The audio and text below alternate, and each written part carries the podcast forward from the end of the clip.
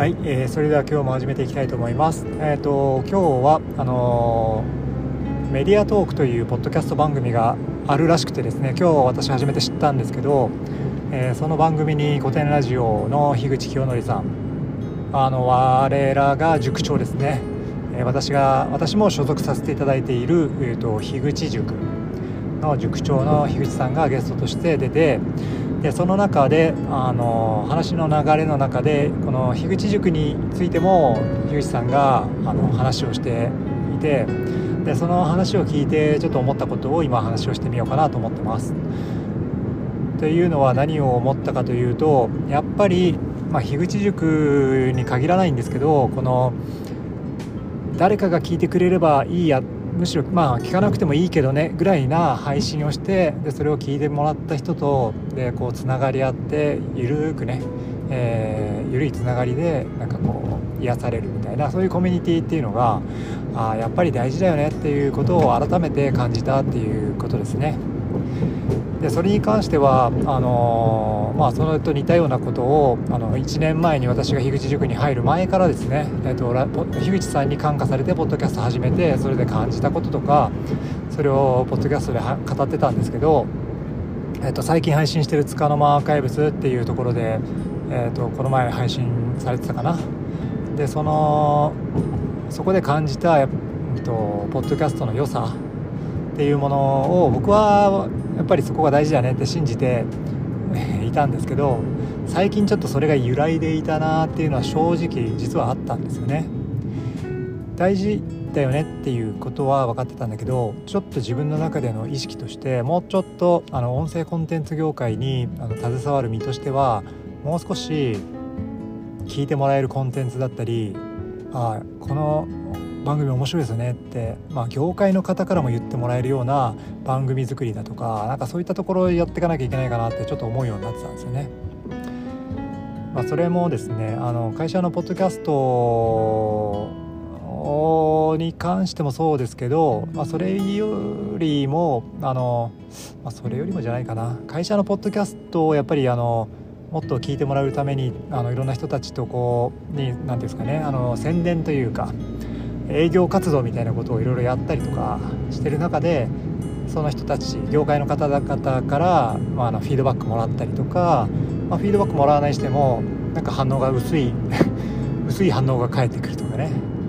うん、で樋口塾でやってるんです。樋口さんのとこで、まあ、そういうこともやってるんですって言ってもなんかこうふーんとは全然ね言われないんだけどなんかあんまりにも反応がね薄い、まあ、これは僕のキャラクターのせいかもしれないんですけどなんかなやっぱ業界の人ってちょっと再生回数が増えたりマネタイズにつながりそうななんかそういうコンテンツを作ってる人にしかこう目がいってないんじゃないかなっていう風に感じることが多かったんですよね。なんか。まあそういうこともあってまあ、それになんかアンチテーゼをね唱えたいっていう気持ちもある一方で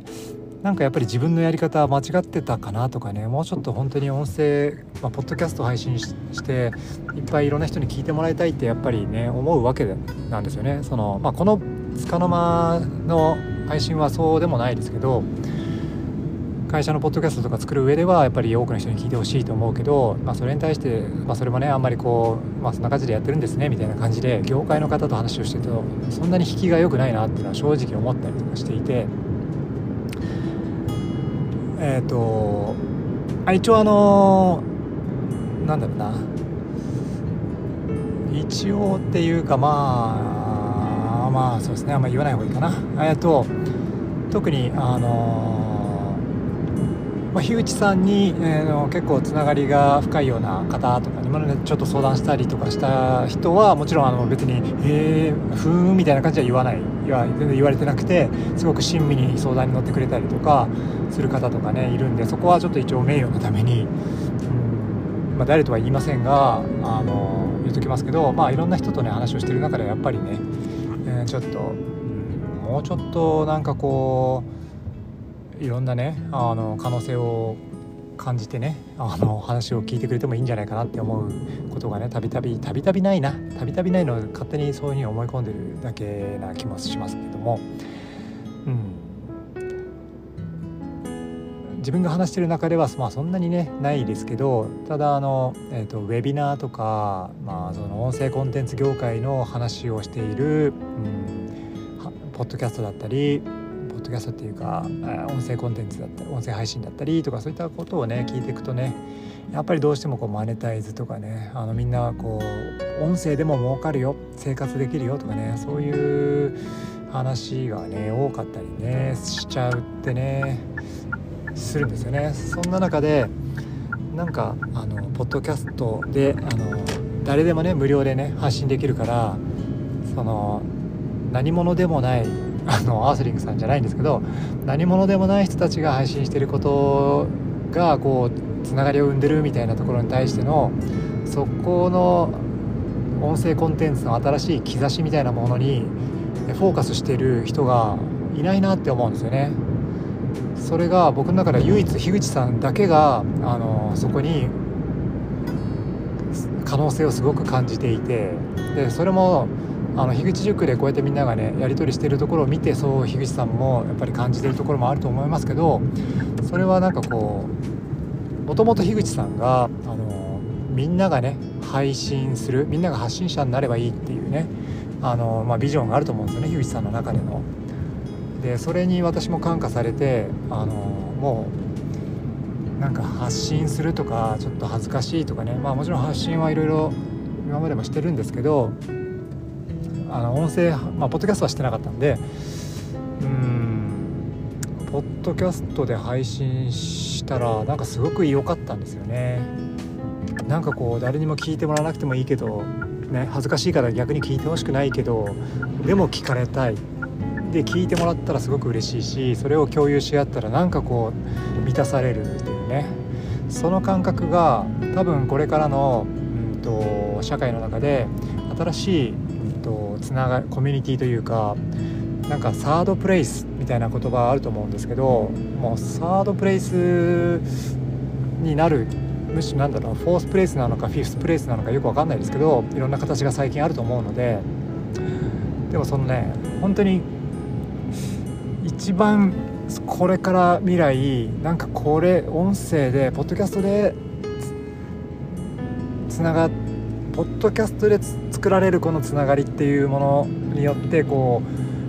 う、う、結ばれているコミュニティみたいなものがものすごくあの大事なコミュニティになるんじゃないかなって思ってるんですよね。それをねそれをねななんだ？全然話が今飛んだな えっとだから、まあ、樋口さんはねそのみんなが配信者発信者になってそれでそうするとなんだろうなもう一回ちょっと聞き直したいけど樋口さんが言ってたのはみんながねあの発信できるのに発信の仕方が分からずに発信してないとかね。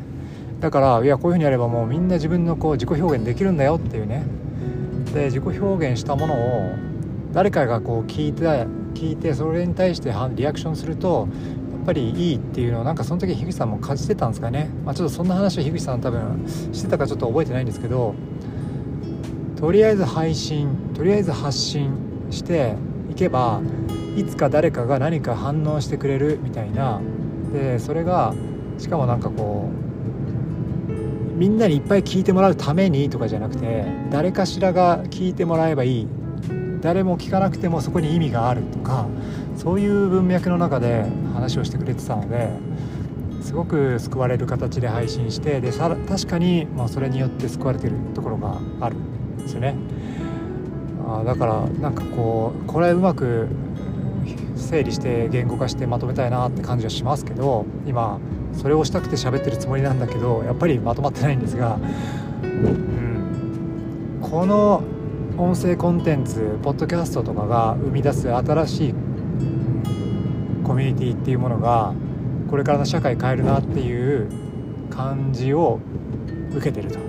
ね。受けてますよねこれ聞いてる方々は。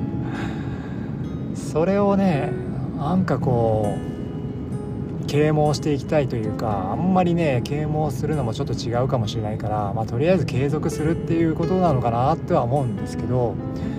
あとはアンカー様がねあのいつまでも無料で配信させてくれるのかどうか分かりませんが、えー、なるべくねあの無料でこういうところをね提供していただいてでそれで Spotify 様のねコンテンツを使えばいいんですけど私は最近ちょっと Spotify から離れてポケットキャストポケットキャストにちょっと流れてしまってるんでちょっとあれなんですけどまあでもそういう意味でも Spotify 様には逆らえないところはあるんなって思うんですよね。あそうですよね。っていうところでっていうところでっていうところでやっぱりこういうまあ、この配信もね多分再生回数そんなねあの別に1万回とかいかないんですけど10万回とかいかないんですけどもう桁がもう4桁5桁違うと思いますけど4桁5桁もないけどね。えっ、ー、とまあまあまあそんなくだらない話はいいんですけどとにかくこの樋口塾的なコミュニティをもっと増やしていけるようにしていったらいいんじゃないかなって感じがしております。ただね一方でやっぱり面白いコンテンツっていうのはちょっと作っていきたいなとはまあそれはね否定するわけじゃないしちょっとそれもそれで思ってはいるんでなんかちょっと企画は考えていきたいなと思ってます。というわけで今日も聴いていただいてありがとうございました。また次回もよろしくお願いいたします。